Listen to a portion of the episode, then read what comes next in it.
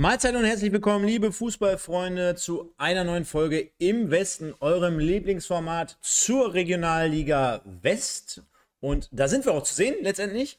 Mein Name ist Stefan, ihr seht im Hintergrund auch den Sven schon eingeblendet. Der war heute in Oberhausen, kann auch dazu erzählen, was er da letztendlich gemacht hat, ob er mit Moritz Stoppelkamp und Jörn Nowak äh, bei Ed Hardy shoppen war. Das würde mich natürlich jetzt brennend interessieren. Von daher sage ich schönen guten Abend. Ich freue mich wieder zurück zu sein. Zwei Wochen ist her und wir sprechen über den neunten Spieltag. Hallo Sven. Einen wunderschönen guten Tag und guten Abend, Stefan. Äh, schöne Grüße in die Runde. Freue mich, dass wir jetzt wieder da sind. Äh, äh, ja, nicht ganz. Also ich habe äh, mit Kappe auf und allem äh, heute beim Zentrum verkaufsoffen, ein bisschen mit der Family, äh, Family Time gemacht und ich habe dann zwischenzeitlich mal so in den Spiegel geguckt und habe mir so gedacht, eigentlich könntest du auch aussehen hier wie Truckerfahrer Ulf oder sowas in der Richtung, der gerade von seinem 40-Tonner Bock runtergekommen ist und äh, irgendwo jetzt gerade im Zentrum mal ein bisschen Mittagspause macht oder sowas. Das passt also gerade auch sehr, sehr gut mit äh, dem Bartflavor. Äh, nee, äh, schönes Fußballwochenende, was wir wieder gehabt haben. Und äh, ja, lass uns äh, gerne drüber quatschen. Neunter Spieltag Regionalliga West war ja wieder einiges los und einiges passiert in der Vergangenheit. Ich habe es ja in der Überschrift auch so ein Stück weit schon angedeutet oder angeteased, wie man ja so schön sagt. Äh, die, der Spieltag der verpassten Chancen, so der Möglichkeiten, ne? Ähm, für, für die arrivierten Vereine zumindest. Also die haben ja alle so ein Stück weit Fehlern gelassen, ein paar Punkte gelassen äh, und aus verschiedensten Situationen heraus natürlich dementsprechend irgendwie so ein bisschen gepatzt. Umso stärker gibt es jetzt gerade die, äh, die Neuanling äh, Neuankömmlinge, also die, die Aufsteiger, die, die, so das gallische Dorf, ne? Asterix, Obelix kennen wir alle, äh, mhm. die, die äh, machen jetzt von sich hören und äh, sagen, Nee, ne, hören sagen. Ihr hören merkt, und sehen, aber ich, wir ja, wissen, was du meinst. Du, ja, du, wir, man muss den Leuten sagen, wir haben gerade offline zehn Minuten gequatscht und haben wir festgestellt, Kegelabend, ähm, Urlaub, wir sind noch nicht, ich bin noch nicht ganz richtig drin. Also demnach äh, ich, muss, muss, ich erst Feuer fangen und dazu sprechen wir natürlich dann passenderweise gleich über Aachen heute, wie immer. Wir sprechen über Wuppertal, wir sprechen über alles weitere, aber ein Thema immer wie gehabt vorab, Sven, das kennen wir hier bei uns. Und zwar ist es das hier. Das ist das oder der im Westen des Tages, präsentiert von United Glass Autoglas Oberhausen. United Glass, sage ich schon. United Autoglas Oberhausen. Wir, wir machen es einfach jetzt in Zukunft so. Wenn ich keinen guten Tag habe, dann sage ich immer, wird Ihnen präsentiert von und dann. Oh, United Autoglas Oberhausen. Genau, ab genau sofort so. machen wir es jetzt so. Perfekt. Genau. Ja, genau. Perfekt. Äh, da freuen wir uns drauf. Und ihr habt es gerade mit Sicherheit schon gesehen. Letzte Mal ja dort erfolgreich Anton Heinz. Ich kann schon mal vorwegnehmen, einer unserer prägenden Figuren an diesem neunten Spieltag. Mit Sicherheit. Denn nicht nur erfolgreich, sondern auch ein bisschen, ja. So misserfolgreich, misserf mag man sagen. Misserfolgreich an diesem Spieltag. Aber hier nochmal kurz äh, zum Überblick, wie das Ganze sich aktuell darstellt. Bitte nicht verwundern denn wir hatten ja letzte Woche zum Beispiel keine Sendung. Demnach haben wir aktuell sechsmal, sechsmal den im Westen des Tages schon gekrönt. Und was soll ich dir sagen, Sven? Es ist noch keiner doppelt vorgekommen. Also es ist ultra spannend. Also die Wahrscheinlichkeit, dass einer ähm, jetzt von denen heute nochmal äh, im Westen des Tages wird, ist, glaube ich, eher geringer, wenn ich mir das so angucke. Mal gucken, wen du auf dem Zettel hast. Äh, ich würde direkt mal starten mit äh, meinem ersten äh, Nominierten. Ich sehe, du hebst den Finger. Mach. Oder darf nee. ich loslegen? Mach. Ähm, äh, lass mich mal überlegen. Ja, doch, klar, natürlich, natürlich. Tristan Duschke von der SSVG Felbert, äh, Innenverteidiger, ähm, mit dem goldenen Tor im Bergischen Derby gegen den Wuppertaler SV und ähm, hat es geschafft, mit seinen Nebenleuten ähm, die hochkarätig besetzte Offensive des Wuppertaler SV eigentlich sehr, sehr gut abzumelden und eigentlich zu keiner großen Torchance kommen zu lassen. Und war nebenbei daran noch äh, maßgeblich beteiligt, dass die Felberter gewonnen haben mit dem Kopfballtor nach roundabout, boah, ich glaube, einer guten halben Stunde äh, nach einer Standardsituation, nach einem Freistoß. Ähm, und was hinzukommt, er ist natürlich auch noch Ex-Wuppertaler, hat beim WSV in der Oberliga Bundesliga auch noch gespielt, hat also noch ein extra Geschmäckle, das Ganze. Deswegen äh, nehme ich da, ähm, um diesen Felberter, äh, dieses Felberter Momentum, dieses Erfolgserlebnis rund zu machen, Tristan Duschke von der SSVG Felbert als ersten Spieler mit rein. Kann man auf jeden Fall so machen und äh, ist sehr, sehr gut nachvollziehbar. Ähm, ich bin ebenfalls bei einem Verein, der, sage ich mal, ja, derzeit zumindest von sich äh, ja, reden lässt und äh, oben mittlerweile sehr arriviert anklopft. Demnach mhm. bin ich jetzt hier beim ersten FC Düren gelandet, nachdem wir uns ja Wochen und Monate lang immer so ein bisschen, ich will jetzt nicht sagen echauffiert haben, aber ein bisschen, ja. Ein bisschen lustig gemacht haben. Ein, bisschen, ein kleines bisschen. Ein bisschen auf Kosten des ersten FC Düren den einen oder anderen Spruch gemacht haben. Ja. Und äh, da würde ich in dem Fall mal Anas Backert nominieren. Doppeltorschütze beim 4 zu 2 Auswärtssieg der Dürener. Und ich würde natürlich jetzt die Keule weiter herholen, wenn ich sagen würde, jo, ich bin jetzt hier erster FC Düren Supporter und ich hätte mir das Spiel komplett 90 Minuten in der Liebelt Arena reingepfiffen. Aber ähm, ähm, generell der Aufschwung, äh, auch äh, dort in Düren nicht zu verachten. Backert, ein zentraler Mann oder Baustein, der jetzt mittlerweile auch schon, klar, bei neun Spieltagen ist jetzt auch keine mega krasse Quote, aber immerhin bei drei Saisontreffern steht. Äh, jemand, der auch, ich glaube, von Schommers äh, mitgenommen wurde. Ne? Also es gab ja diese Connection und dass man gesagt wurde, ja, da holt er seine Buddies. Also jemand Richtig. vom ersten FC Kaiserslautern. Und äh, mir gefiel besonders das erste Tor, Sven. Ich weiß nicht, ob du es gesehen hast. War ja schon so ein ja. Stück weit Gerd Müller-Style. Ne? Also der, der kleine Dicke, also nicht der Backert ist kein kleiner Dicker, aber äh, so im Sitzen, im, äh, im mit äh, quasi auf dem Po, dann einfach nochmal das Bein gehoben. Ja, nochmal nachgestochert und, und irgendwie das Ding rein. Genau. Ja. Demnach äh, äh, sehr, sehr schönes Tor und meine Nominierung Nummer 1.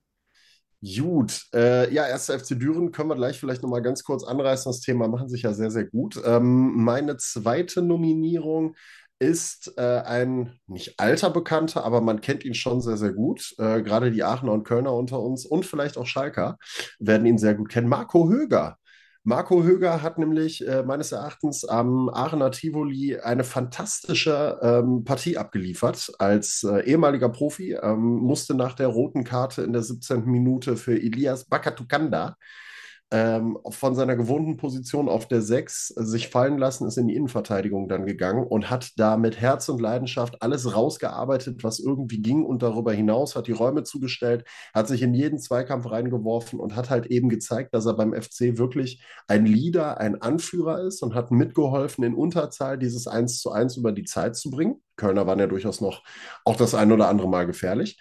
Und für mich ganz klar die zweite Nominierung, Marco Höger von der U21 vom 1. FC Köln. Auch das ergibt natürlich Sinn und ich mache es jetzt mal ein bisschen kürzer und ein bisschen knapper. Ich nehme Kevin Freiberger vom FC Gütersloh. Ähm, yes. Ebenfalls sehr, sehr gut in der Spur. Auch jemand, der, ich glaube, äh, natürlich die Hoffnung schürt in, in Gütersloh. Gütersloh derzeit auf Platz 7 erzielte das vorentscheidende 2 zu 0 in der 74. Minute und äh, ich habe keine großartige Begründung, aber Sven, mein Gefühl sagt mir, nachdem wir das natürlich jetzt hier sehr, sehr viele Wochen schon beobachtet haben, das sieht gerade sehr, sehr gefestigt, sehr, sieht sehr, sehr gut aus insgesamt in Gütersloh und ich glaube, Freiberger, da brauchen wir nicht drüber sprechen. Ein zentraler Baustein, ja. ähm, um, um das hier mit anzubringen. Äh, Kevin Pling übrigens schreibt gerade, hatte Freiberger die ganze Zeit schon auf den Lippen. Also dementsprechend. Ja, Dementsprechend passt es doch. Ne? Also dann hätten Perfekt. wir die vier. Du müsstest mir mal wie immer ganz kurz nochmal die vier Namen hier sagen, damit ich sie eintippen kann. Und dann müsstest du für ungefähr 30 Sekunden übernehmen. Also, wir haben zum einen Backhardt vom 1. FC Düren, geschrieben B-A-K-H-A-T, wenn ich das richtig im Kopf habe. Dann haben wir Duschke, D-U-S-C-H-K-E von der SSVG Felbert. Dann haben wir Freiberger von Gütersloh. Und äh, dann haben wir zu guter Letzt Marco Höger von der U21 vom FC. Das sind dann unsere vier Nominierten auf den Im des Tages. Und ich habe euch nicht zu viel versprochen. Es wird wieder kein ja, es wird keinen geben, der das Ding zum zweiten Mal jetzt gewinnt. Also wir werden schon wieder jemanden neuen in der Liste drin haben. Und äh, ich bin gespannt, wer es am Ende des Tages wird. Ausgeglichenes Feld. Ich finde es schön, dass wir da auch sehr viele drin haben, die äh, jetzt nicht unbedingt immer zu äh, the top of the class gehören, zu den äh, Top-Teams, also zu den vermeintlichen Top-Teams, großen Teams gehören, sondern dass da tatsächlich auch die Leistung auch äh, berücksichtigt wird. Ähm, Stefan hat es eben gesagt, Gütersloh, sehr, sehr gefestigte Truppe, die wirklich viel Spaß macht. Düren, ähm, ja, hätte auch auch, glaube ich, kaum einer vor der Saison nach den Querelen mitgerechnet. Felbert mit dabei und die U21 vom FC. Also da geht es wirklich tatsächlich nach Leistung am Wochenende. Uns kann also keiner unterstellen, dass wir da irgendwelche Lieblinge drin haben, würde ich behaupten. Oder wie sieht's aus, Stefan? Bist du schon durch oder soll ich noch weiter überbrücken? Ja, ich, durch bin ich schon. Kannst du dir ja vorstellen, gerade aus dem Urlaub wieder zurück und schon durch. Nee, ja. der, der letzte Name ähm, Freiberger, Gütersloh und dann Sven per Wunderhand sind wir auch durch. Zack. Verrückt. Jetzt habt ihr Zeit, wie ihr es kennt. Und äh, wir haben natürlich einige Themen hier heute Abend zu besprechen und vorbereitet. Hinweis schon mal auf nächste Woche. Da äh, hat der Sven nochmal eine kleine News mitgebracht. Und zwar, äh, nächste Woche bist du ja dann im Urlaub für eine Woche. Ich werde yes. mir dann einen sehr, sehr spannenden und interessanten Gast dazu mal einladen. Das wird mit Sicherheit sehr, sehr lohnenswert hier einzuschalten. Also, wollte ich gerade sagen, merkt euch, die Folge findet statt. Es wird eine Spezialfolge geben. Es wird eine Spezialfolge geben. Ich bin diesmal nicht mit dabei. Stefan wird einen Gast parat haben. Äh, wer das ist, Überraschung, Überraschung, das werdet ihr dann am Sonntag sehen oder vielleicht in der Vorankündigung. Hm, mal gucken, das überlassen wir mal Stefan, wie er das handhaben möchte. Aber es wird einen Überraschungsgast geben. Die Folge wird es also weiterhin geben nächste Woche Sonntag. Wird halt äh, ein kleines Special geben, dann würde ich sagen. Genau, und passend dazu ähm, könnt ihr heute natürlich wie immer erstmal zum einen abstimmen und bitte, bitte, bitte lasst uns versuchen, zumindest gemeinsam, denn wir haben auch mittlerweile sehr, sehr viele Podcast-Zuhörer da draußen, also die jetzt gar nicht mhm. unbedingt nur bei YouTube dabei sind. Auch ihr könnt euch angesprochen fühlen. Ihr könnt immer gerne im Nachgang bitte nochmal dieses Video hier kommentieren, als auch bitte auf den Gefällt mir-Button einmal kurz drücken. Das wäre super, wenn wir da in Zukunft immer diese 100 zumindest einmal knacken würden. Ansonsten läuft es hervorragend. Und Sven, uns fehlen noch zwei Abonnenten, ganze zwei zu 2800. Dann haben wir auch diese Mauer äh, geknackt, beziehungsweise übersprungen. Und äh, die anderen 200, die holen wir uns dieses Jahr noch. Das kann ich dir ja. schon mal soweit versprechen. Äh, da gibt es Wege. Zur Not werden die gekauft. Nein, genau, das wollte ich ja gerade sagen. Das, das mache ich hier nicht. Aber ich kann noch mal ein, zwei Knöpfchen drücken im Hintergrund, um das äh, irgendwie auf die Bahn zu bekommen. Sei es zum Beispiel durch Vlogs oder sei es zum Beispiel durch Live-Sendungen mit, mit, äh, mit interessanten Gästen. Das pusht immer noch mal enorm. Ansonsten schmeißen wir die Marketingmaschine an. Und wenn wir schon beim Thema Marketing sind, Sven, eine Folie hier nochmal ganz kurz vorbereitet. Wir hatten vor zwei Wochen schon mal kurz aufgerufen bzw. angekündigt. Wir suchen noch einen Hauptsponsor für dieses nette Format hier, nachdem wir das beim MSV natürlich äh, schon jetzt hier äh, seit anderthalb Jahren so ein bisschen mehr oder weniger auf die Beine gestellt haben. Vielen Dank dafür an die äh, entsprechenden Leute, die wissen Bescheid. Und wenn einer hier auf uns aufmerksam wird, der kann sich dann gerne bei uns melden. Und dann würde ich sagen, starten wir jetzt aber komplett ins Sportliche einmal, Sven, und tauchen ab Vielleicht haben wir einen LKW-Reparaturservice oder sowas in der Richtung. Oder einen Verleih für Baumaschinen oder so. Ja, genau. Und zwar tauchen wir jetzt aber trotzdem ab in unser Lieblingsthema. Das heißt wie folgt.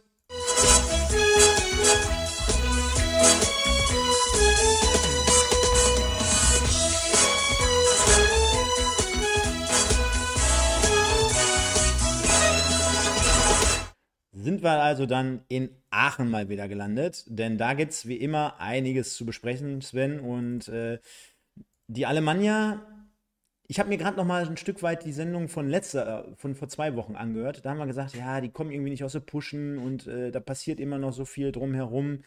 Äh, jetzt hast du das Gefühl gehabt, äh, ganz, ganz kuriose Anfangsphase gegen, gegen Köln, ne? also Rückstand, Ausgleichstreffer, rote Karte Köln.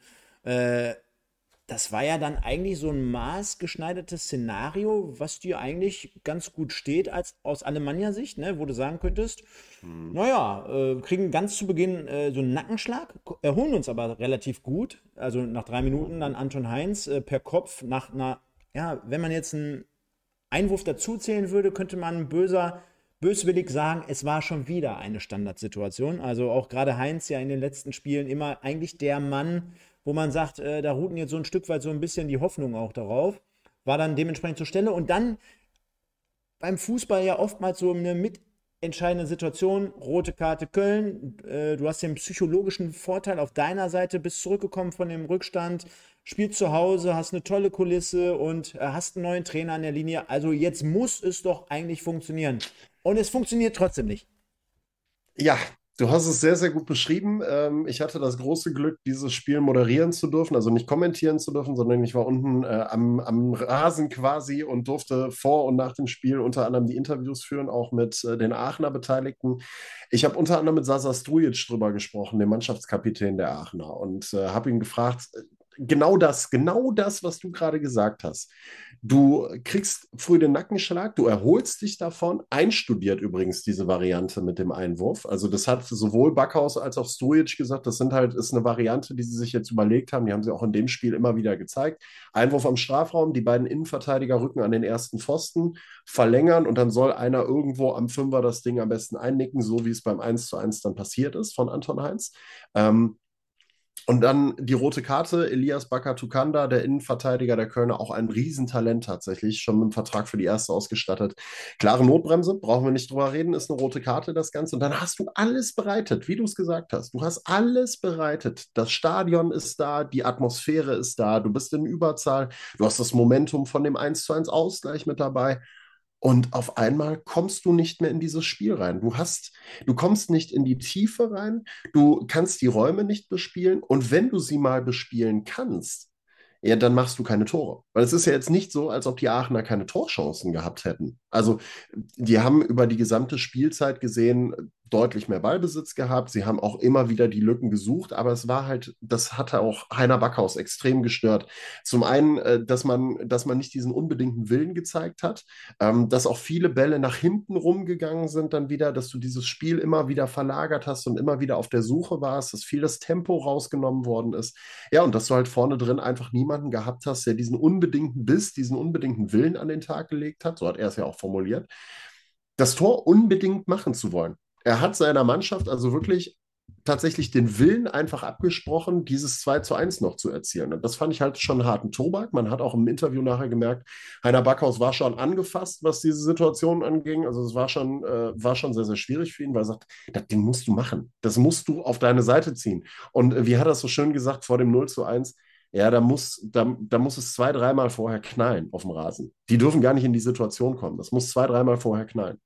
Also das ist schon, ähm, ja, äh, Chancenverwertung, Wille, das waren so die Punkte, wo, woran es die Aachener festgemacht haben, warum es am Ende nicht gereicht hat. Und ähm, wie du sagst, also du hast zwar unter Backhaus jetzt noch kein Spiel verloren, aber du hast auch nur einen Sieg und zwei Unentschieden und hat bis jetzt zwei von zwei Tore erzielt. Ne? Also es ist jetzt auch nicht geil. Drei Dinge, die mir dazu einfallen. Du weißt ja immer, ähm, selbst wenn ich jetzt nicht live vor Ort war, so aus der Entfernung heraus, die Dinge, die mir also auffallen. Zum einen, ist die, und da gehe ich so ein bisschen mit, mit den Leuten hier gerade auch im Chat, die zusammengestellte Mannschaft vor der Saison, ist die vielleicht gar nicht ganz so gut. Also die ist schon nicht schlecht. Also die hat schon die Qualität. Ne? Auch die einzelnen Spieler. Darüber brauchen wir jetzt auch nicht äh, sprechen und wir müssen jetzt nicht alles in Grund und äh, Asche reden hier. Äh, dass da gute Kicker bei sind, das wissen wir. Aber ist es so eine Mannschaft wie zum Beispiel Münster letztes Jahr? Ist es so eine Mannschaft wie Essen vor zwei Jahren. Da bin ich irgendwie weit davon entfernt, äh, das, das grundsätzlich zu sehen. Und ich mache das jetzt nicht an einem 1 zu 1 gegen Köln fest. Ja? Mm, mm. Das ist, du, kann passieren. Kann völlig passieren. Das ist eine sehr, sehr starke da, Mannschaft. Da, das ist das eine. Dann gucke ich mir jetzt gerade äh, das 0 zu 1 an und ich finde, du hast natürlich auch diese, naja, diese, diese Transfers in Bezug auf hey, da holen wir mal einen coolen Namen aus der Regionalliga West oder aus der dritten Liga. Da hast du ja zum Teil auch äh, die bekannteren Gesichter irgendwie in der Offensive irgendwie mehr oder weniger so ein Stück weit gesetzt. Ne? Also klar, du hast auch in der Abwehr ein, zwei Leute verpflichtet, aber diesen, diesen Kracher in der Abwehr, der, der fehlt mir da jetzt. Oder auf der Sechs auch. Ne? Beispielsweise, um da so ein, ja, du, du kannst ja gleich noch was dazu sagen, aber wenn mhm. ich mir zum Beispiel das, das Gegentor anschaue, äh, wie einfach Köln das komplette Mittelfeld überspielt. Also ich habe es hier gerade in dem Standbild bei einer Minute und 15 mal angehalten. Und du kannst super erkennen, wie das äh, Spielfeld eigentlich äh, sehr, sehr klein gemacht wurde von, ja. von, von beiden Mannschaften. Und Köln hat ja kein Problem, sich aus einer, aus einer äh, engen Situation herauszuwinden. Klar, dann hast du auch noch Qualität mit Deal beispielsweise, der immer eben so die Seitenverlagerung hinbekommt, äh, wo du jetzt eigentlich denkst, was spielt der den Ball da rein? Aber der erahnt schon den freien Laufweg von Sponsel, ist es, glaube ich. Ja. Und äh, dann sind es wirklich so zwei, drei Pässe, ganz einfache Kombinationen und zu allem Überfluss in der Mitte kann dann auch Pinto einköpfen, wo man sich denkt, ey. Und der ist eins, gefühlte 1,53 groß. Ja, also es ist jetzt ist kein ein, Riese. Das ist das eine und es ist null Gegenwehr. Ich will damit sagen, es, du, du bekommst nach wie vor viel zu einfach die Gegentore. Ich weiß nicht, ob im Abwehrverbund, so möchte ich es jetzt mal nennen, ob da die Qualität ausreicht. Das ist das andere. Und der dritte Take, ich habe mir jetzt gerade nochmal die Mannschaftsausstellung angeguckt. Und natürlich ist mir bewusst, dass mit äh, einem neuen Trainer auch neue ähm, Personalentscheidungen getroffen werden. Mhm. Und natürlich ist mir bewusst, dass äh, zum Beispiel ein Hanrats, der ja am ersten Spieltag, glaube ich, verletzt raus musste, ne? dass er ja. jetzt wieder da ist. Äh, was ist mit Brasnik im Moment? Äh, Brasnic ist tatsächlich Brasnik? verletzt. Der ist verletzt. Das ist dann wiederum auch ein anderes Thema, aber trotzdem, jetzt guck mal. Äh, jetzt hast du Ramay, glaube ich, nachverpflichtet, ne? Ja, hast ihn quasi zurückgeholt. Der war ja bis Sommer da Gut, und dann aber der konnte man sich Spiele, nicht einigen. Der hat die ersten genau. Spiele nicht gemacht, genau. den, der ist jetzt drin. Baum äh, hat bislang hat's auch nicht die Riesenrolle, glaube ich, gespielt. Dann hast du Hanratz, der ist jetzt wieder zurück. Du hattest Rumpf, der irgendwie am Anfang gestartet ist, der hier auch von uns immer mal wieder so ein bisschen durchleuchtet wurde, wo ich auch sagte, naja, hat jetzt auch nicht die geilsten Auftritte hinter sich. Saß dann, glaube ich, auch mal jetzt ein paar Tage oder ein paar Spieltage auf der Bank. Da, da war ja auch unser Kollege Franco noch am Start. Dann hast du jetzt Schaub, äh, der wird jetzt zum Beispiel auch noch eingewechselt. Ametov ist aber jetzt gestartet. Anton Heinz war am Anfang der Saison auch noch nicht so drin. Also du hast ja so viele Baustellen und es rotiert gerade so komplett hin und her. Und ich habe nicht das Gefühl, da steht jetzt eine erste Elf und äh, die folgt dem Trainer, beziehungsweise die weiß, was sie zu tun hat, sondern es ist mir einfach zu viel. Es ist mir too much. Um darauf mal einzusteigen, ähm, ja, sehe ich die Punkte. Was mir bei den Aachenern unter Backhaus jetzt mittlerweile ganz gut oder vernünftig, sagen wir mal vernünftig gefällt, weil das ist noch lange nicht der Spielstil, den Backhaus sehen will. Das haben sie in der zweiten Halbzeit gegen Düsseldorf letzte Woche bei dem 0 zu 0 sehr, sehr gut hinbekommen, haben da aber auch leider die Tore nicht gemacht. Aber sie haben halt auch immer mal diesen einen Moment, wo sie dann doch mal hinten noch ein bisschen anfällig sind. Der war tatsächlich dann jetzt in dem Fall nach vier Minuten und der war ja auch im Laufe des Spiels immer mal wieder. Die Kölner waren ja auch in Unterzahl immer brandgefährlich, wenn sie gekontert haben und die, ihr Tempo ausgespielt haben. Ähm, um erstmal auf die Geschichte mit der Mannschaft selber einzugehen. Individuelle Klasse, bei jedem Einzelnen brauchen wir uns, glaube ich, nicht drüber streiten. Das ist bei fast allen, glaube ich, äh, top of the class, also ganz oben in der Regionalliga einzuordnen. Ähm, wie das Ganze aber zusammenpasst, muss halt auf einem anderen Blatt Papier stehen. Und was ich bei Aachen, ähm, äh, was ich bei Münster und beispielsweise auch bei Essen gesehen habe, das habe ich ja zu Beginn der Saison auch immer schon gesagt, wo der ein oder andere uns ja auch dafür belächelt hat. Mir fehlt mir fehlen diese Arbeiter, weißt du? Also du hast ganz, ganz viele Häuptlinge, die alle da, also ich unterstelle das jetzt, die alle von sich der Meinung sind, okay, wir gehören zu den Besten der Regionalliga West, aber du hast ganz wenige, die sich dann so ein bisschen hinten anstellen und einfach ihre Arbeit verrichten. So, da gehört für mich beispielsweise ein Freddy Baum zu, auf der 6. Der macht einfach seine Arbeit. Der redet nicht groß, der macht seine Arbeit und der macht sie wirklich gut.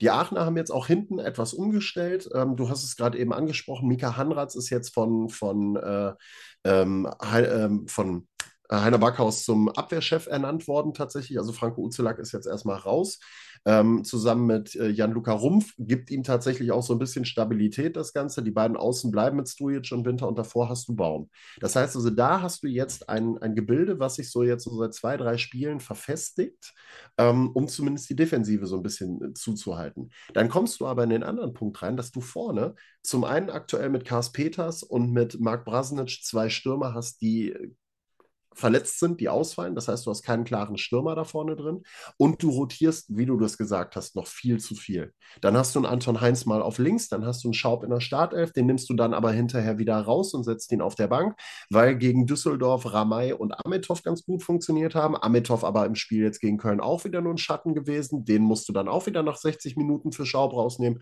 und so weiter und so fort. Und wenn Kars Peters fit ist, hast du mit dem einen Mittelstürmer, der auch nicht funktioniert momentan. Also da vorne, gerade in der Offensive, hakt es bei den Aachenern noch ganz, ganz gewaltig. Ich glaube, defensiv kriegen sie es jetzt so langsam in den Griff. Aber nach vorne ist halt äh, völlige Flaute, also ist komplett tote Hose. Das mit, äh, mit äh, Franco wusste ich jetzt gar nicht. Und äh, dabei ist mir jetzt gerade sofort eins äh, in den Kopf gegangen oder äh, eingefallen, besser gesagt als, als neuer Trainer mit neuen Ideen ähm, ist es aber auch auf der anderen Seite, gef Seite gefährlich, den Kapitän rauszunehmen oder den, den ja, Führungsspieler. Das muss ne? funktionieren. Also, aktuell sind mir da sehr, sehr viele. Äh, also es gibt immer, ist das ein Trend? Also äh, gebe ich dir jetzt mal mit, weil du bist ja jedes Wochenende auch unterwegs beim Fußball. Vielleicht ist das ja irgendwann mal ein Take für dich. Ich pass auf. Stoppelkamp in Duisburg als Beispiel.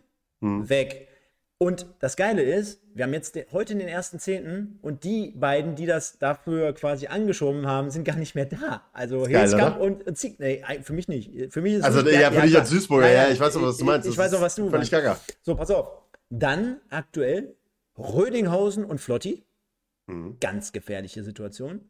Und jetzt gerade habe ich nochmal mal geguckt, äh, es gibt ja auch noch so einen anderen Drittliga-Podcast, den nennen wir jetzt hier nicht namentlich, aber da wird auch jedes Mal drüber gesprochen. Und zwar ähm, Marcel Segert vom äh, Waldhof aus Mannheim, mhm. Kapitän, hat die ganze Zeit jetzt auch nicht gespielt und dort ist Rüdiger Rehm Trainer und äh, das wurde jetzt auch schon mal oftmals benannt dass es natürlich echt gefährlich ist und auch eine gefährliche Sache, so einen Führungsspieler, einen Kapitän, einen erfahrenen Spieler, Leader und, und, und, du kennst die ganzen Bezeichnungen, wenn man den so einfach rausnimmt oder rasiert. Und was soll ich dir sagen? Mannheim 3-1 gegen Freiburg gewonnen. Und was soll ich dir sagen? Wer stand jetzt wieder in der Startelf? Segert. Ach nein. Ja, jetzt, sehr gut. Jetzt gewinnt ja, Mannheim mal. mal. wieder und Segert in der Stadt. Ich will damit nur sagen, das sind ganz gefährliche Konstellationen für, für jeden ja. Trainer, weil solche Patronen, die müssen auch sitzen meistens. Weil äh, entweder, wenn du, wenn du Bestandstrainer bist, also wenn du noch Trainer bist und machst die Nummer, ähm, dann muss die sitzen, weil ansonsten bist du deinen Job los, definitiv, weil dann hast du die komplette Kabine gegen dich aufgebracht und dann ist das Thema komplett durch. Oder wenn du Neutrainer bist, muss die Nummer natürlich auch sitzen, weil auch sonst verlierst du auch da wieder die Kabine und hast das Problem und hast die Kacke am Dampfen. So, das ist, wie du es machst. Also, das ist, bin ich voll bei dir. Das ist eine ganz, ganz gefährliche Nummer, wenn du da arrivierte Stammkräfte, die auch Leistung gebracht haben und jetzt nicht durch die exorbitanten Fehler aufgefallen sind, dann einfach rasierst in dem Moment, weil du der Meinung bist, alles Neue macht der Mai. Ne? Also, das ist, ist halt so. Genau. Kommen wir zu unserem nächsten Spiel, Rot-Weiß Oberhausen. Kurz, wir haben den Elfmeter noch vergessen, ne? Nur mal so nebenbei. Also wir hatten noch die Situation, das will ich nur zumindest der Ordnung, der feinen Ordnung einmal anmerken. Äh, Halbzeit 1 gab es noch eine Situation, wo die Alemannia einen Elfmeter hätte kriegen müssen, meines Erachtens. Ähm, haben wir auch in den Bildern hinterher nochmal gesehen. Also war tatsächlich meines Erachtens ein Foul, gab keinen Elfmeter für die Aachener. Den gab es dann aber in Halbzeit 2 wo man sagen muss, oh, das war wahrscheinlich eher eine Konzessionsentscheidung. Also da war eigentlich nicht so sonderlich viel Kontakt, sei es drum, es gab den Elfmeter, also die Alemannia mit der Chance zum Führungstreffer und dann wahrscheinlich auch zu einem relativ sicheren Sieg. Und Anton Heinz läuft an, der ja Standards kann wie kein Zweiter in der Regionalliga West und nagelt das Ding so dermaßen herbe an den Pfosten, bekommt den Ball dann direkt an den Fuß und der Schiedsrichter macht was? Stefan? Du schießt den Elfmeter, der Ball prallt an den Pfosten, ohne dass ein anderer den Ball berührt hat und du kriegst ihn als Schütze direkt wieder an den Fuß. Was ist es dann? Richtig, Abseits. Mhm. Du darfst es nicht. Du darfst es nicht in der Situation. Also abgepfiffen, Situation beendet und die Alemannia musste dann teilweise noch froh sein, dass sie sich nicht vielleicht sogar noch das 1 zu 2 gefangen hat. Die Kölner immer wieder gefährlich. Justin Deal damit wieder eine sehr, sehr guten Partie auch. Äh, ist äh, Oliver Isser Schmidt hinterher eingewechselt. Ähm, für Joao Pinto. Also eine richtig starke Partie auch in der Offensive abgeliefert. Die Kölner trotz zehn Mann immer gefährlich. Die hätten auch gewinnen können und sind. Ich habe das Evangelos Bonias, den Trainer von den Kölnern, gefragt, seid ihr jetzt so ein Geheimfavorit? Sagt er, ja, wir wollen natürlich tagtäglich jetzt weiterarbeiten, die typischen Fußballfloskeln halt. Aber die Jungs können schon richtig gut kicken. Die haben schon einiges drauf, muss man sagen. Und wer auch einiges drauf hat, das sind die beiden Mannschaften aus Oberhausen und aus Bocholt. Und äh, gerade aktuell haben wir wieder vermehrten Zuwachs hier im Chat auch. Ich grüße an alle Leute oder Grüße schicke ich raus an alle Leute, die dazugekommen sind. Ihr könnt gerne mal ein paar Likes da lassen als erstes. Das wäre ein Träumchen von euch. Ich kann mir vorstellen, dass der ein oder andere hier mit einigen äh, Kosenamen im Chat heute Abend sehr, sehr gut drauf ist. Das zeigt ihr auch schon an euren Kommentaren. Ich kann mir vorstellen, woran das liegt. Es gab da heute schon die eine oder andere Drittligapartie. Ihr seid natürlich auch recht herzlich hier willkommen. Ja. Könnt gerne trotzdem nach wie vor hier dran teilnehmen, auch wenn es die vierte Liga ist. Und ja, so schnell möchte man dort nicht wieder hin. Sprechen wir aber trotzdem über die Rivalen aus Oberhausen und aus Bocholt, Sven. Da hat sich RWO jetzt schon ein Stück weit extrem schwer getan. Ähm, unter anderem ja auch in in der Woche jetzt, äh, in der vergangenen Woche, auch schon alleine im Niederrhein-Pokal gegen Garzweiler. Also mhm. wirklich ein Krampf, ne? nach Rückstand sogar, dass man dort fast noch irgendwie ausgeschieden wäre. Und jetzt spielt man zu Hause gegen Bocholt, die natürlich nicht äh, das Bocholt aus der letzten Saison sind. Äh, das haben wir jetzt hier auch wöchentlich schon beleuchtet. Äh, sehr, sehr unangenehmer Gegner, gut mitgespielt, auch gute Chancen gehabt am, am Ende. Und äh, ja, für Oberhausen, und das ist jetzt nach der Alemannia, wo man sagen könnte, die hatten jetzt mal die Chance, um vielleicht mal so einen kleinen Befreiungsschlag zu landen. Bei Oberhausen wäre es eher so nach dem Motto gewesen, wir attackieren jetzt gerade nochmal volles Fund die Spitze, aber mhm. auch das wurde ein wenig äh, ja, hinten angeschoben. Ja, vor allen Dingen darf man bei Oberhausen nicht, also erstmal zu dem Spiel selber, wer sich das vielleicht hinterher auch in den Highlights nochmal angesehen hat, wird gesehen haben, da haben zwei Teams ja, mehr oder minder auf Augenhöhe agiert. Also beide Teams auf beiden Seiten mit guten Torchancen auf jeden Fall. Ich glaube, 0 zu 0 der besseren Sorte auf jeden Fall. Ähm, es hätte in beide Richtungen ausschlagen können. Das spricht zum einen auf jeden Fall für den ersten FC Bocholt, die äh, da weiterhin äh, einen sehr, sehr guten Eindruck in dieser Liga hinterlassen. Und ich habe es ja vor der Saison gesagt, ich will es nur nochmal anmerken, unter den Top 8, 9 habe ich sie eingeordnet und das wird, glaube ich, auch sehr, sehr gut der Fall sein. Haben eine gute Truppe, die sich gut zusammenfindet. Malek Fakro hätte so die ein oder andere Torchance, ich erinnere mich da an so einen Kopfball, ich glaube in Halbzeit 2 war das Ganze, ähm, durchaus reinmachen können, weil er da komplett blank gewesen ist und den dann per Aufsetzer nicht reingebracht hat aber auch auf der anderen Seite. Also hin und her ging es so ein bisschen, was die Torchancen anging. Es hätte hüben wie drüben klappen können. Für Bocholt sicherlich ein Erfolg, 0 zu 0 an, äh, im Stadion Niederrhein zu spielen. Auf der anderen Seite bei den Oberhausenern, du hast das Pokalspiel gegen Jüchen Garzweiler jetzt schon angesprochen. Ähm, da hat man sich durchgekämpft und durchgeboxt. Im Gegensatz zu einem anderen Regionalligisten. Man hat es dann wenigstens geschafft. Das ist der positive Aspekt gewesen. Du äh, bist jetzt seit dem ersten Spieltag, das war deine einzige Niederlage, bist die ganze Zeit ungeschlagen, hast seit fünf Spielen kein Gegentor mehr kassiert, hast aber auch seit drei Spielen keins mehr geschossen. Also in den letzten drei Spielen dreimal 0 zu 0 gespielt. Ähm, das ist auch schon so, boah, bei der Offensive, die du hast, scheint halt auch so, als ob sich die Liga, und man muss sich die Gegner jetzt natürlich auch mal angucken, da war jetzt Fortuna Köln mit dabei, das ist schon mal eher oberes Regal in der Regionalliga. Rot-Weiß Aalen in Aalen ist immer scheiße zu bespielen. Äh, alleine was den Rasen angeht, da kannst du in der Regel keinen vernünftigen Fußball spielen. Das ist mehr so äh, Kick and Rush, äh, englischer Fußball oder äh, ja eher hier Golfen, ne? paar, paar 13 oder sowas. Ähm, und dann hast du mit dem ersten FC Bocholt auch einen Gegner.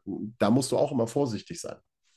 Ja, ist richtig. Auf der anderen Seite könnte man jetzt äh, dazu äh, plädieren und sagen, so kann man ja auch jeden Gegner jetzt stark reden. Ne? Also ja, klar, ich klar. glaube, äh, Oberhausen muss schon den Anspruch haben und äh, wir haben es ja in den letzten Wochen hier auch sehr, sehr oft angesprochen. Aalen, klar, jetzt haben die einen Trainerwechsel vollzogen. Ne? Und ja, ich kenne dieses Phänomen auch noch von RWE-Zeiten in, in Aalen dann, ne? Ich, ich weiß, ja. ich weiß. Aber du hast ja jetzt wirklich in den letzten Monaten sogar, kannst dich noch an die letzte Saison erinnern, die komplette Rückserie, wo du das Gefühl hattest, sie verlieren ja jedes Spiel. Mhm. Äh, da kannst du, da musst du natürlich, wenn du den Anspruch hast zu gewinnen oder äh, generell oben dabei zu sein, dann musst du solche Spiele gewinnen. Ne? Und jetzt ja, hast du es gerade gesagt, dreimal hintereinander 0 zu 0. Das spricht auf der einen Seite für eine gute Defensive. Fünf Gegentore nach neun Spieltagen ist super, ist herausragend, muss man dazu sagen. Äh, aber äh, da müssen mehr Tore erzielt werden. Erst recht mit der Offensive, die du am Start hast. Du hast mit Stoppelkamp einen der besten Spieler generell in der Liga, einen Topscorer, du hast einen Top-Torjäger mit Kreier. Äh, da muss äh, viel mehr kommen dementsprechend. Ne? Und gerade in dem ja, Heimspiel absolut. zu Hause gegen Bocholt, du hattest dreieinhalbtausend Zuschauer, was für RWO-Verhältnisse, glaube ich, immer noch sehr, sehr gut ist. Ähm, so im Schnitt gesehen. Und äh, da musst du jetzt am Ball bleiben. Und äh, du hast jetzt gerade vier Punkte schon Rückstand. Ist noch, natürlich noch nichts verloren, aber dementsprechend äh, schauen wir jetzt mal, Sven, auf ein torreicheres Spiel. Denn dort ist immerhin ich glaube, ich habe das Ergebnis falsch hinterlegt. Da müssen wir mal. warte mal. Wir können ja schon mal trotzdem sprechen. Und zwar gab es von dem, bei dem einen Krisenclub, ich sag mal Alemannia Aachen, mittlerweile noch einen anderen, an dem du ja sehr, sehr nah dran bist und wo du uns mit Sicherheit berichten kannst, weil dieses Spiel auch verfolgt hast. Und zwar die SSVG Felbert gewinnt im Derby, die Mutter aller Derbys, sagt man so schön mhm. in, in Wuppertal. In dem, ja, Stadion, wo beide mittlerweile beheimatet sind. Äh, mhm. 1 zu 0 gegen den großen, großen Konkurrenten aus Wuppertal. Und äh, jeder wird ja auch in den letzten Tagen wahrscheinlich mitbekommen haben, dass äh, ein gewisser Herr Runge sich mal geäußert und gemeldet hatte. Es gab Unruhen, es gab nochmal Klarstellungen. Äh, auf der anderen Seite kann man ja das mit Sicherheit so, so sehen, so wie er. Ob man es dann so äußern sollte und öffentlich darstellen sollte, ist vielleicht so eine andere Gesch Geschichte, weil ich glaube, es ist nicht förderlich. Aber ich denke mal, das, das tendiert schon so in die Richtung, wie man es vielleicht unterm Strich auch als neutraler Fan wie ich sehen kann, weil machen wir uns nichts vor. Wenn er, glaube ich, nicht da wäre, dann wird äh, nicht dort ein gewisser Terrazino vielleicht spielen oder äh, vielleicht auch in der Vergangenheit ein Stiepermann. Äh, und zu einem Überfluss kommt jetzt das noch äh, Niederrhein-Pokal aus, äh, wo verloren wurde gegen, sag schnell, Schwarz-Weiß Altstaden aus der Bezirksliga. Genau, Raphael Steinmetz, also da waren mhm. wir ja gerade bei Oberhausen, der hat die da quasi mehr oder weniger alleine abgeschossen. Erinnert so ein bisschen an, an so einen englischen Kultkicker in der vierten Liga, weißt du? Mhm. Äh, so, so, so ein Lerche-Verschnitt ist es ja, ne, der Raphael. Äh, ja, ja, ja, aber Dennis Lerche ist da, glaube ich, deutlich durchtrainierter als Raphael Steinmetz. Also, Nein, aber, ist... aber so ein kerniger, ja, ja, ja, ja, so auf jeden Fall. Auf Fußballer durch und durch. Ja, lange Rede, kurzer, im Fuß. lange Rede, kurzer Sinn. Jetzt habe ich die Folie. So, der Wuppertaler SV verliert 1-0. Hüsse für Yoga. Dogan wird angezählt und der Countdown tickt in Wuppertal. Ähm, machen wir einmal, ähm, ich versuche es erstmal analytisch, das Ganze. Ähm, habe das Vergnügen gehabt, diese 90 Minuten sehen zu dürfen. An der Stelle nochmal äh, schöne Grüße an Gaetano Mano, der es möglich gemacht hat. Dankeschön. Ähm, ja, also Felbert ähm, nicht die, die überragende Mannschaft. Gar keine Frage. Also es ist 1 zu 0, äh, geht in Ordnung. Ähm, der WSV hat äh, ja die ganze Zeit irgendwie um Spielkontrolle gerungen, aber hat das irgendwie nie so wirklich hinbekommen.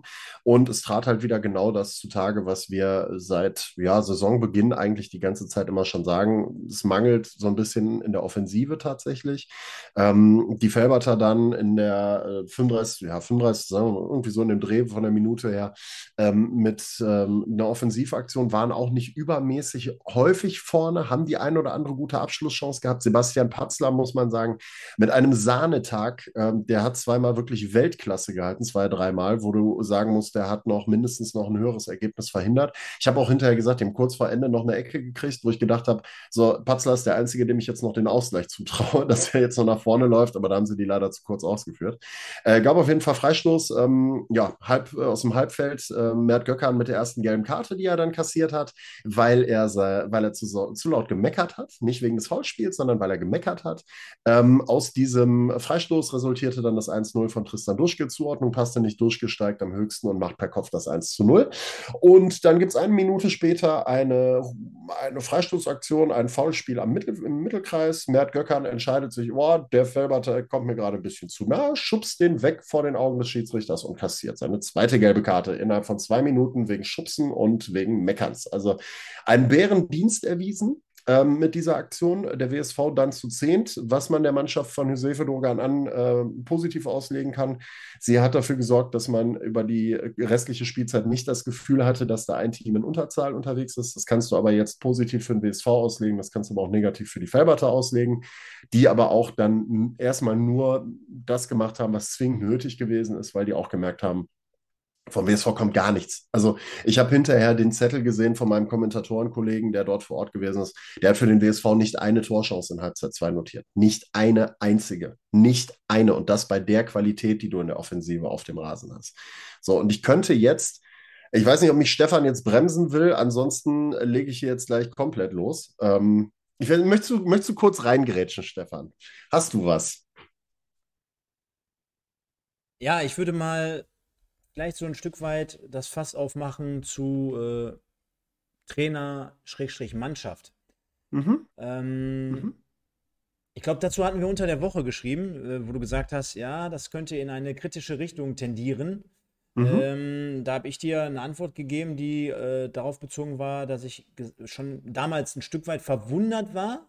Also nicht wie die Beziehung zu, von Dogan zu Wuppertal ist, die kenne ich, glaube ich, so ein Stück weit im Hintergrund. Mhm. Hm. Aber ich trotzdem verwundert war, dass er dort als Trainer mit den Erfolgen, die er als Trainer erzielt hatte in seiner Vita, mhm. nochmal, war ja ein geiler Kicker, hat es ja weit gebracht, ne? also als mhm. Fußballer mhm. selber äh, begnadet auf dem Niveau, ähm, hat mich aber damals schon extremst verwundert, weil ich auch äh, den einen oder anderen kenne, persönlich, der unter ihm sogar trainiert hat.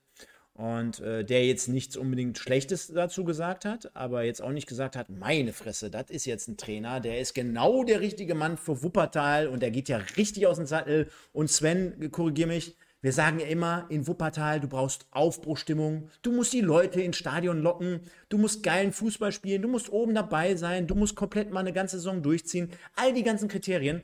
Und ganz ehrlich, so aus der Entfernung betrachtet, wenn dann ein Herr Dogan dann an der Seitenlinie ist und die Spieler motivieren soll.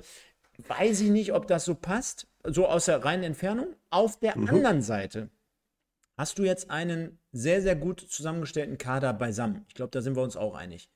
Und mir ist das auch mittlerweile so ein Stück weit, ich beleuchte das ja meistens auch immer um 21.30 Uhr, 21.15 Uhr sonntags.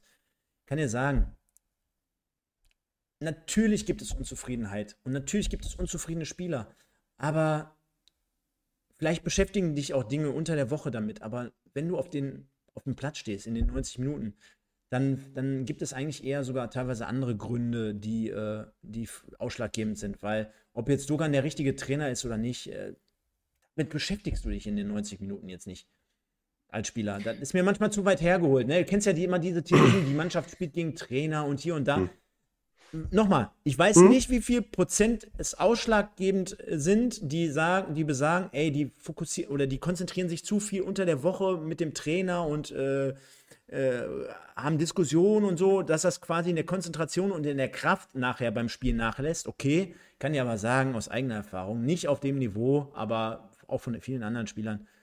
Alter, ob der ja jetzt draußen steht in den 90 Minuten, scheiß drauf. Ich ähm, ja, ich muss, also äh, bevor ich jetzt loslege, muss ich gerade mal ganz kurz äh, noch mal kurz festhalten. Also ich glaube, wir wissen alle darum, äh, um meine, meine Sympathie für diesen Verein aus dem Bergischen Land und meine Sympathie für den WSV, ähm, mein Phantom. Ich gehe da seit jetzt mittlerweile 21 Jahren äh, be besuche ich diesen Verein. Das ist quasi meine zweite Heimat geworden. Ich habe äh, sechs Monate dort im Verwaltungsrat gesessen bei diesem Verein. Ich äh, kenne den einen oder anderen doch dann besser und auch im Umfeld. Das heißt also, ähm, das ist schon, äh, ich bin da schon verhältnismäßig nah dran. Und ähm, ich, ich spreche jetzt mal, das ist das erste Mal, dass ich das jetzt mache.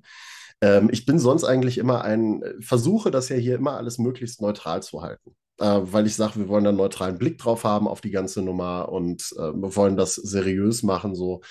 Aber ähm, ich sage es jetzt mal, wie es ist. Nach dem, was ich da Freitag gesehen habe, ich habe so dermaßen die Schnauze voll gehabt in dem Moment. Und das äh, natürlich war diese Leistung dort auf dem Rasen auch Teil davon. Aber das ist dieses gesamte Gebilde, was du da momentan hast. So, wir haben das seit Saisonbeginn immer wieder beleuchtet. Der WSV hat seine Punkte geholt. Natürlich hat er seine Punkte geholt. Wie hat er sie denn geholt? Durch unbedingten Willen. So, weil die anderen vielleicht schon stehend K.O. gewesen sind oder sowas, haben sie es geschafft, in der Nachspielzeit noch die Spiele zu drehen, Punkte zu holen, Siege zu holen, haben sich gefeiert. Alles gut, alles fein, du hast deine Punkte geholt, du bist deinem, äh, deinem, deinem Favoriten-Dasein bist du gerecht geworden, alles super, du kannst niemanden anzählen. So, dann kommt das 1 zu 4 gegen Paderborn, wo ein Kevin Pittlick wegen Nachtretens, wegen Nachtretens, die rote Karte kassiert. So, also keine rote Karte aus dem Spielverlauf, Notbremse, der war durch, passiert, kann passieren. So, nachtreten. Das ist schon mal Nummer eins. Dann hast du gestern, dann hast du am Freitag einen Platzverweis von Mert Göcker, eine gelb-rote Karte wegen Schubsen und wegen Meckerns. Dann hast du, dann kommen natürlich auch noch ein paar verletzungsbedingte Ausfälle dazu, gar keine Frage, aber der Kader ist sehr, sehr breit aufgestellt. Also das solltest du abfangen können, das, solltest, das sollte dafür reichen, um gegen die SSVG Felbert bei allem Respekt für die Felberter gewinnen zu können. So. Und dann siehst du, so Situationen auf dem Spielfeld. Charlie Benchop geht raus an die Bank, holt sich eine Wasserflasche, will Wasser trinken. Dogan gibt ihm Anweisungen und Benchop guckt ihn an, rotzt ihm die Wasserflasche vor die Füße und winkt nur noch ab und läuft auf den Rasen.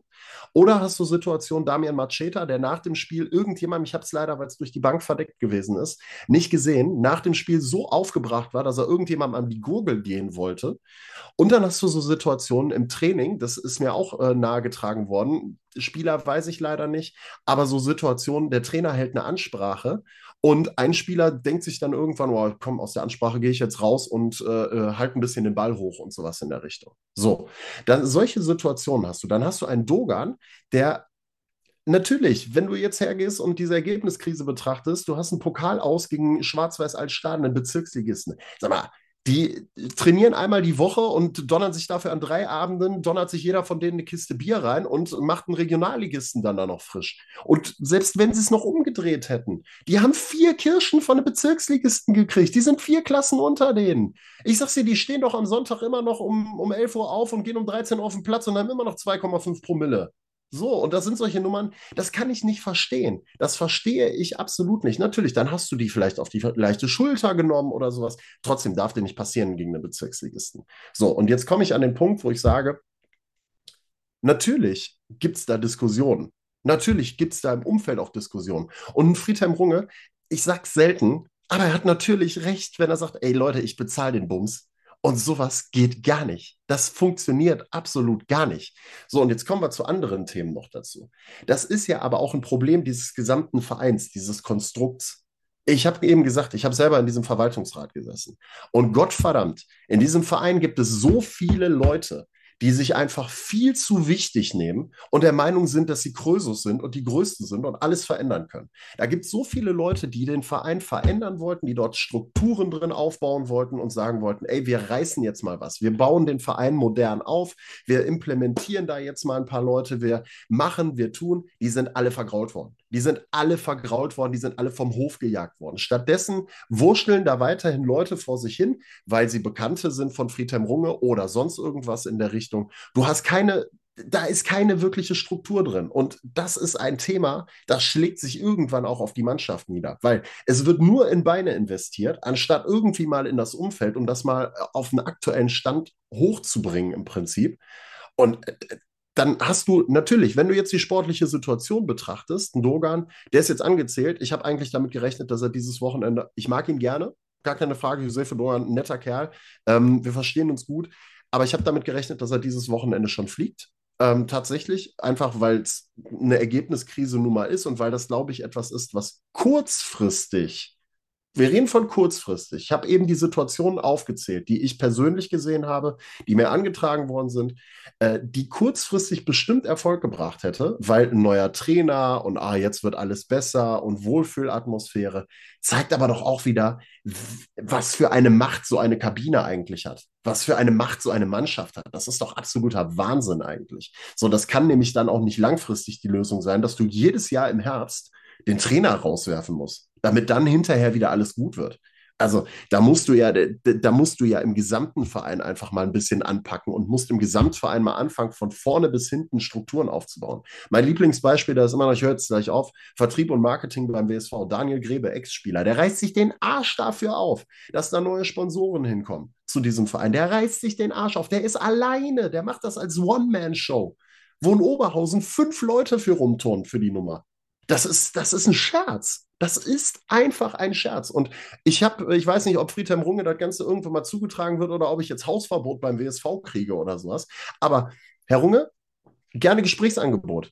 Wir können uns gerne mal zusammensetzen und dann schlage ich Ihnen gerne mal vor. Ob es ein guter Plan ist, weiß ich nicht. Aber ich habe zumindest im Hinterkopf ein paar Gedanken, wie man das vielleicht anders oder vielleicht auch besser machen könnte unter Umständen. Aber so kann es nicht weitergehen. Dass man immer nur Geld reinpumpt und mit Verlaub, er hat viel investiert, er hat viel für den Verein getan, aber sich von einem 84-jährigen Mann abhängig machen lässt, der hoffen wir natürlich noch lange, lange lebt und gesundheitlich keine Probleme kriegt. Aber das kann nicht sein dass du dann davon abhängig bist und wenn der Mann nicht mehr ist, auf einmal den Spielbetrieb dann einstellen musst, weil du es nicht geschafft hast, vernünftige Strukturen zu implementieren, die dir das Überleben sichern. Also bei aller Liebe. Und das ist halt dieses Gesamtproblem, was der Verein hat. Und das kann auch durch sportliche Situationen dann auch nicht äh, irgendwie mal eine Zeit lang äh, übertüncht werden. Dann ist mal ein bisschen Ruhe in dem Verein, aber es kommt, es kocht immer wieder auf und du wirst immer wieder dieses Thema haben. Und es wird immer wieder dafür sorgen, dass dieser Verein auf die Dauer nicht erfolgreich wird wird oder sein kann. Und ich hoffe aus WSV-Fansicht, dass nicht alle 26 Spieler, die dieser Verein im Kader hat, plus sportliche Leitung, die mich jetzt unter Umständen hassen oder was auch immer, dass die mich eines Besseren belehren. So, jetzt ist mein Take zu Ende. Habe dich bewusst jetzt mal gelassen. Gar nichts gesagt, auch wenn wir ein bisschen Zeitdruck haben, aber dem ist nichts hinzuzufügen. Und äh, jetzt versuchen wir mal so ein bisschen Himmel und Hölle zu spielen, Sven. Nachdem wir jetzt über sehr, sehr viele Sorgenkinder gesprochen haben, müssen wir leider ein bisschen auf die Tube drücken, aber Ehre, wem Ehre gebührt. Denn äh, das geht hier immer so ein Stück weit unter, denn der erste FC Düren hat sich yes. angeschoben, ganz, ganz vorne mit dabei, so still und heimlich. Wir reden immer über Aachen, Wuppertal, Köln, äh, Oberhausen, wie sie alle heißen, aber die Dürener. Schmeiße alle in eine Tonne. Die Dürener, Schmeiße alle in eine Tonne. Die, die, Düren, Gütersloh, Köln 2, das sind die neuen. Das sind die Top 5, ne? Und, äh, oder Top 3. Und in, in dem Fall Gütersloh 2-0 gegen Aalen, Aalen weiterhin in der Krise. Sprechen wir aber zunächst äh, wirklich nur ganz kurz, Sven, sonst, sonst schaffen wir es hinten raus nicht. Alles gut. Äh, zwei, drei Sätze. Einmal ähm, Lippstadt, ähm, dementsprechend äh, mit Meier auch doppelt erfolgreich an diesem Wochenende. Da dachtest du schon, jo, könnte in eine richtige Richtung gehen. Aber Düren im Moment auf einem echt guten Weg. Düren hat momentan einen richtig guten Lauf. Die nehmen das richtig gut mit. Ähm, hätte ich nicht gedacht nach der Sommerpause. Und wir wissen nicht, ob wir die Mannschaft zusammenhalten können, wo wir spielen können, ob wir die Lizenz kriegen und so weiter und so fort. Boris Schommers, Großteil der Mannschaft zusammengehalten. Funktioniert einwandfrei. Richtig klasse. Äh, richtig, richtig stark. Und auf der anderen Seite Lippstadt, vielleicht noch ein Wort dazu. Ähm, Chapeau ähm, haben sich gut präsentiert gegen Düren, macht tatsächlich Hoffnung und zeigt auch, dass ein Festhalten am Trainer vielleicht auch nicht immer die schlechteste Variante ist. Ne? Ähm, wir sind ja hier interaktiv und ich weiß nicht warum, aber das ist ja jetzt hier unsere neue Kategorie mittlerweile. Denn äh, wenn wir schon gucken, was ähm, Düren macht, und du hast ja gerade angesprochen, war ja gar nicht lange Zeit klar, wo, wo geht die Reise ja, hin. Ja, ja. Der erste FCK Marienborn hat heute wieder in der Kreisliga C gespielt. Ich google gerade. Achter, achter, Spieltag gegen den FC Freier Grund, zweite Mannschaft. Ja. 12-0 verloren. Oh. 12-0 verloren, Kahn oh. Marienborn. Und okay, Freier Grund 2 ist auch derzeit zweiter Platz, sehe ich gerade. 18 Punkte. Und äh, die Marienborner, sagt man so? Ich weiß nicht. Kenner, die Kenner tatsächlich. Äh, sieben Spieltage mittlerweile, null Siege, ein Unentschieden, sechs Niederlagen, 5 zu 29 Tore. In der Kreisliga C einen Punkt und äh, Schepanik würde sich jetzt denken, Marienborn oder Aachen, ganz egal, ich komme mir vor wie im falschen Film. oder Wahnsinn, so ähnlich. Nein. Wahnsinn. Die werden, wir jetzt, werden wir jetzt immer beobachten, jede Woche hier das äh, Marienborn-Update, bis wir ja wieder Marienborn irgendwann in der Regionalliga West haben, Sven. Dementsprechend haben wir dann irgendwann hier ganz lange Bärte und mhm. berichten darüber, und dass, graue Haare. berichten darüber in 30 Jahren, dass Marienborn wieder in der Regionalliga angekommen ist. Macht aber gar nichts, denn der FC Gütersloh nimmt eine sehr, sehr gute Position ein. Wir mhm. haben es vorhin angesprochen, von mir schon. Kevin Freiberger hat 2 zu 0 erzielt. Insgesamt sehr souveräner Auftritt, gefestigter Auftritt eine Mannschaft, die klug und clever zusammengestellt wurde vor der Saison. Du hast so arrivierte Spieler wie ebenfalls, also in dem Fall halt äh, Freiberger, hinten schauerte, der übrigens dann von Marienborn gewechselt war oder ist. Und äh, was sich mittlerweile recht positiv und gut anfühlt. Also äh, auch in Gütersloh, tolle Arbeit. Bester Aufsteiger tatsächlich aktuell. Morgen kann Paderborn gegen Schalke ja noch nachziehen, um die äh, ehrenwerte Uhrzeit von 14 Uhr auf Montag. Richtig stark. Ähm, aber Gütersloh ja auch nur mit Niederlagen tatsächlich gegen Fortuna Köln. Da hat es mit drei Dingern gekracht. Gegen Oberhausen mit zwei Dingern. Und Paderborn 2, die auch sehr, sehr stark sind. Knappes 2 zu 3. Ansonsten in allen Begegnungen, gerade gegen die Teams, wo man meint, da wird es für sie äh, schwierig werden ähm, oder nicht schwierig werden, sondern das sind die direkten Konkurrenten. Da haben sie dreifach gepunktet. Ähm, äh, klar, man tut immer gut daran, erstmal nach unten zu gucken, aber ich glaube, die aktuell, ich glaube, 14 Punkte sind es äh, nach neun Spielen, die nimmt man in Gütersloh, glaube ich, sehr, sehr gerne mit und äh, nutzt auch gerne dieses Momentum Heidewaldstadion. Das macht, glaube ich, auch extrem Bock, da als Gütersloher da zu spielen und äh, von daher Glückwunsch nach Gütersloh zu einer bisher sehr, sehr guten Saison. Du hast sie aus ähm, ja, hast den Kader angesprochen, die Ausgewogenheit des Kaders angesprochen. Also ich glaube, Gütersloh muss sich da nicht ganz so viele Gedanken machen um den Klassenhalt wie vielleicht der ein oder andere Aufsteiger. Das denke ich mir auch. Und demnach schauen wir mal auf den kompletten Spieltag. Du hast gerade schon angesprochen, Paderborn 2 gegen Schalke 2 spielt morgen für die geile Zeit oder Anschlusszeit 14 äh, Uhr. Demnach werden wir morgen alle mal nach Paderborn fahren und schauen uns diese Partie an. Ähm, ja, also, der ist ähm, sieb, äh, Siebter steht da noch. Neunter Spieltag ist, ist, es. Genau, das ist der neunte Spieltag. Neunter Spieltag, genau. genau. Der SC Wiedenbrück unterliegt äh, Borussia Mönchengladbach U23, zweite Mannschaft, mit 1 zu 3. Düsseldorf 2 gegen Fortuna Köln 1 zu 1. Der FC Gütersloh gewinnt 2-0 gegen Aalen, Oberhausen, gegen Bocholt hatten wir besprochen, 0 zu 0 unentschieden. SV Lippstadt äh, 2 zu 4 gegen den ersten FC Düren. Dann hatten wir wieder Aachen mit dem 1 zu 1 gegen Köln 2. Paderborn, Schalke morgen, Felbert gegen Wuppertal 1 zu 0 und Wegberg Beek 4-1 gegen Rödinghausen. Was macht Carsten Rump mit Daniel Flottmann? Sensationell. Also, ich, also, ich habe ich hab am Samstag in Aachen im Stadion gestanden, solange Das ist ein Kardinalsfehler. Ich habe, ich habe die ganze Zeit aufs Handy geguckt. Ich habe auf zwei Trainerentlassungen tatsächlich gewartet. Nicht, also bitte, ne, nichts nicht, dass ihr denkt, ich gönne irgendjemandem eine Entlassung und eine, seine Arbeitslosigkeit. Ganz, ganz wichtig. Also absolut gar nicht. Aber ich glaube, wir sind alle alt genug und wir kennen alle die äh, Mechanismen, die dieser Fußball so mit sich bringt, auch wenn sie in Rödinghausen noch mal ein bisschen weniger zum Tragen kommen als beispielsweise in Wuppertal oder in Aachen. Aber äh, oh, vier Dinger in der ersten Halbzeit sich in Wegberg Beek zu fangen und teilweise noch wie. Also guck dir bitte mal das vierte Tor an. Spent Hasani aus 40 Metern über den Torwart drüber gelupft und solche Scherze. Oder das 3-0, wo die dann einfach aufgehört haben, Fußball zu spielen. Sag mal, da, da, da packst du dir nur noch an den Kopf. Das ist unfassbar. Und das, es wird, glaube ich, also du hast es gerade gesagt, Daniel Flottmann ist raus. Simon Engelmann hat seine Rolle immer noch nicht so wirklich da gefunden in Rödinghausen. Ich glaube, auch da ist ganz vieles im Hintergrund, im Argen, was wir vielleicht gar nicht so sehen und mitbekommen. Ähm, ist auf jeden Fall mutig, jemanden wie Flottmann da draußen außen vor zu lassen, der da immer für eine sehr, sehr stabile Defensive gesorgt hat. Also auch in Rödinghausen brennt der ein oder andere Baum oder der ein oder andere Trecker. Dementsprechend erster nach dem neunten Spieltag. Fortuna Köln mit 20 Punkten nur aufgrund des besseren Torverhältnisses äh, im Vergleich zum ersten FC Düren.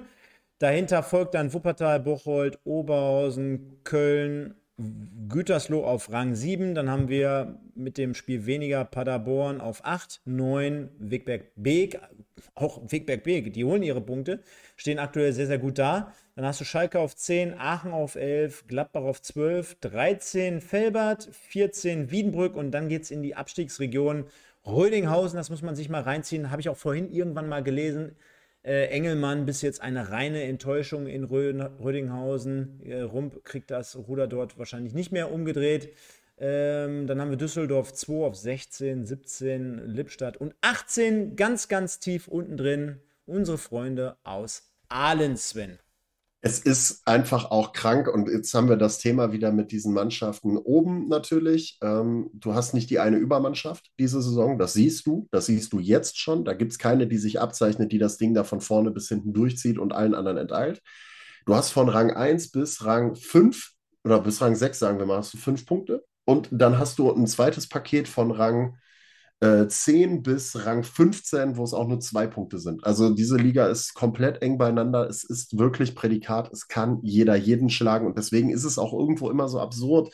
Der WSV ist auf Rang 3. Das sind drei Punkte hinterm ersten. Und dann über einen Trainer zu diskutieren. Ich, ich kann es, aus der Sicht kann ich es verstehen. Ich kann aber auch, wer sich damit wirklich auseinandersetzt, den kann ich auch verstehen, der sagt, ey, wer das im Hintergrund beleuchtet und das nicht, weil ich Doga nicht mag, sondern weil da einiges scheinbar im Argen ist. Ähm, ja, kann ich auch die andere Seite verstehen. So. Ich muss mal eben ganz kurz hier was aufrufen, denn wir haben jetzt wieder fast die 100 Zuschauer geknackt und Leute, haut mal bitte die like Tasten. I like it, I like it. Tut keinem weh, kostet euch ungefähr eine halbe Sekunde Zeit und äh, geht für uns wirklich hier in die Statistik mit ein. Deswegen vielen, vielen Dank schon mal dazu.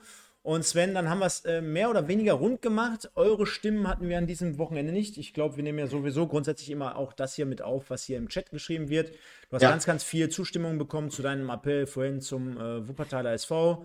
Äh, dann schreibt der Pascal hier aus Essen noch äh, Montag 14 Uhr. Ei, ei, ei, ei. 14 Uhr Montagnachmittag, beste Fußballzeit, Carsten der, Wiemann, auf jeden Fall. Der, ja. der, der, lädt dich auch zum Abkühlungsstauder hier ein, habe ich schon gerade gelesen. Also, Wahnsinn, Wahnsinn. Und äh, demnach müssen wir das Thema unseres Spieler des Tages hier noch rund machen. Und ganz hm. ehrlich, Ich habe hier gerade, du, du, weißt es ja, ich habe hier noch ein, nicht ein Second, sondern ein Third Screen quasi, wo ich die Abstimmung mal rein ticker. Mhm. Und dann äh, steht hier Freiberger aktuell bei 44 Prozent. Deswegen werde ich die Umfrage zum einen jetzt mal schließen. Demnach wird er auch wahrscheinlich gewonnen haben. Ähm, und zum anderen, wo ich es jetzt gerade so gelesen hatte, Freiberger, Freiberger, da war doch was. Habe jetzt parallel auch die Statistik nochmal aufgemacht. Natürlich, der hat ja mal bei Rot-Weiß Essen gespielt. Richtig, ah, der gute Kevin, natürlich. Wie kommt der sonst auf 44% Wie kommt der sonst auf 43 Prozent im Endeffekt? Kevin Freiberger ist es geworden, hat gewonnen und demnach.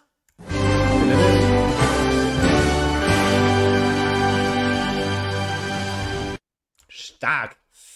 Da ist er dann mit in der Verlosung drin. Ein weiterer neuer im Westen des Tages, powered by United Autoglas Oberhausen. Herrlich. Genau, da ist auch dann in dem Fall nochmal hier die Übersicht und äh, da wird er sich dann dazu gesellen. Ich sag's nochmal: Im Westen des Tages wird präsentiert von United Autoglas Oberhausen.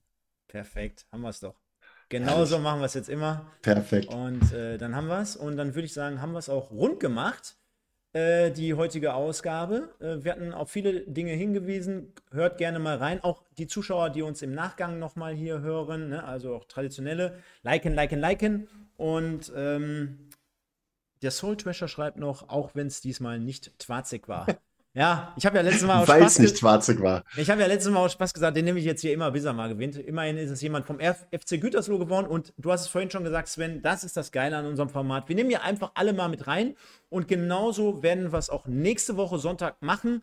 Ich werde mir einen, einen, netten Gast einladen. Dir wünsche ich viel, äh, viel Spaß im Urlaub und nochmal nachträglich, ich glaube, das hatten wir ja auch nicht gemacht, ne? hier in einer Sendung öffentlich. Hatten wir vor zwei Wochen das Thema Geburtstag bei dir? Äh, nee, tatsächlich nicht. Wünsche ich an dieser Stelle auch nochmal offiziell hier im Pottbolzer Universum, Kosmos, hast du nicht gesehen. Alles Gute dafür nochmal nachträglich. Wir hatten uns ja, ähm, ja persönlich auch, äh, oder genau. ich hatte dir persönlich gratuliert. Von daher mache ich es in diesem Podcast, wie es sich gehört, auch nochmal. Bedanke mich bei dir, wünsche dir einen schönen Urlaub und dann hören wir uns spätestens in zwei Wochen. Bis dahin, dir gehören die letzten Worte. Ich sage, bleib gesund, kommt gut aus dir in die Woche rein und äh, liken, liken, liken. Ja, äh, Stefan, danke dir. Danke für die Glückwünsche. Ähm, ja, ich glaube, also ich habe auch ehrlich gesagt gar nicht mehr so viel zu sagen. Ich bin froh, nächste Woche geht es dann eine Woche in den Urlaub, Mallorca. Nein, es wird kein Partyurlaub, es wird Erholungsurlaub, aber mit Sicherheit mit dem einen oder anderen Bierchen. Vielleicht werde ich Sonntagabend mal reinhören. Ich bin gespannt, wen du dir als Gast einlädst. Freue mich drauf, ich weiß es selber noch nicht. Also gerne einschalten. Ähm, nächste Woche 20 Uhr, 20.15 Uhr wieder. Diesmal das Pottbolzer im Westen Special mit einem Überraschungsgast. Ähm, ja, an die Aachener da draußen, die äh, auch schon wieder die Schnauze voll haben von der Truppe hm, I feel you. I feel you. Ähm, ich kann es äh, durchaus nachvollziehen, das Ganze. Aber noch ist der Zug nicht abgefahren. Und ich glaube, da kann was gehen, wenn die Jungs sich ein bisschen festigen. Mal gucken. Also, wie gesagt, noch ist nicht abgefahren. Es ist eine sehr, sehr enge Liga. Es kann nach oben und nach unten alles passieren.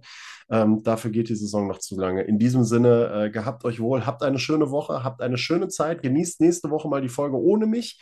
Und ähm, dann dürft ihr mich in zwei Wochen wieder mit ansehen und mit anhören hier bei Podbolster im Westen. Ich freue mich drauf. Habt eine schöne Zeit. Bleibt gesund und äh, alles Gute.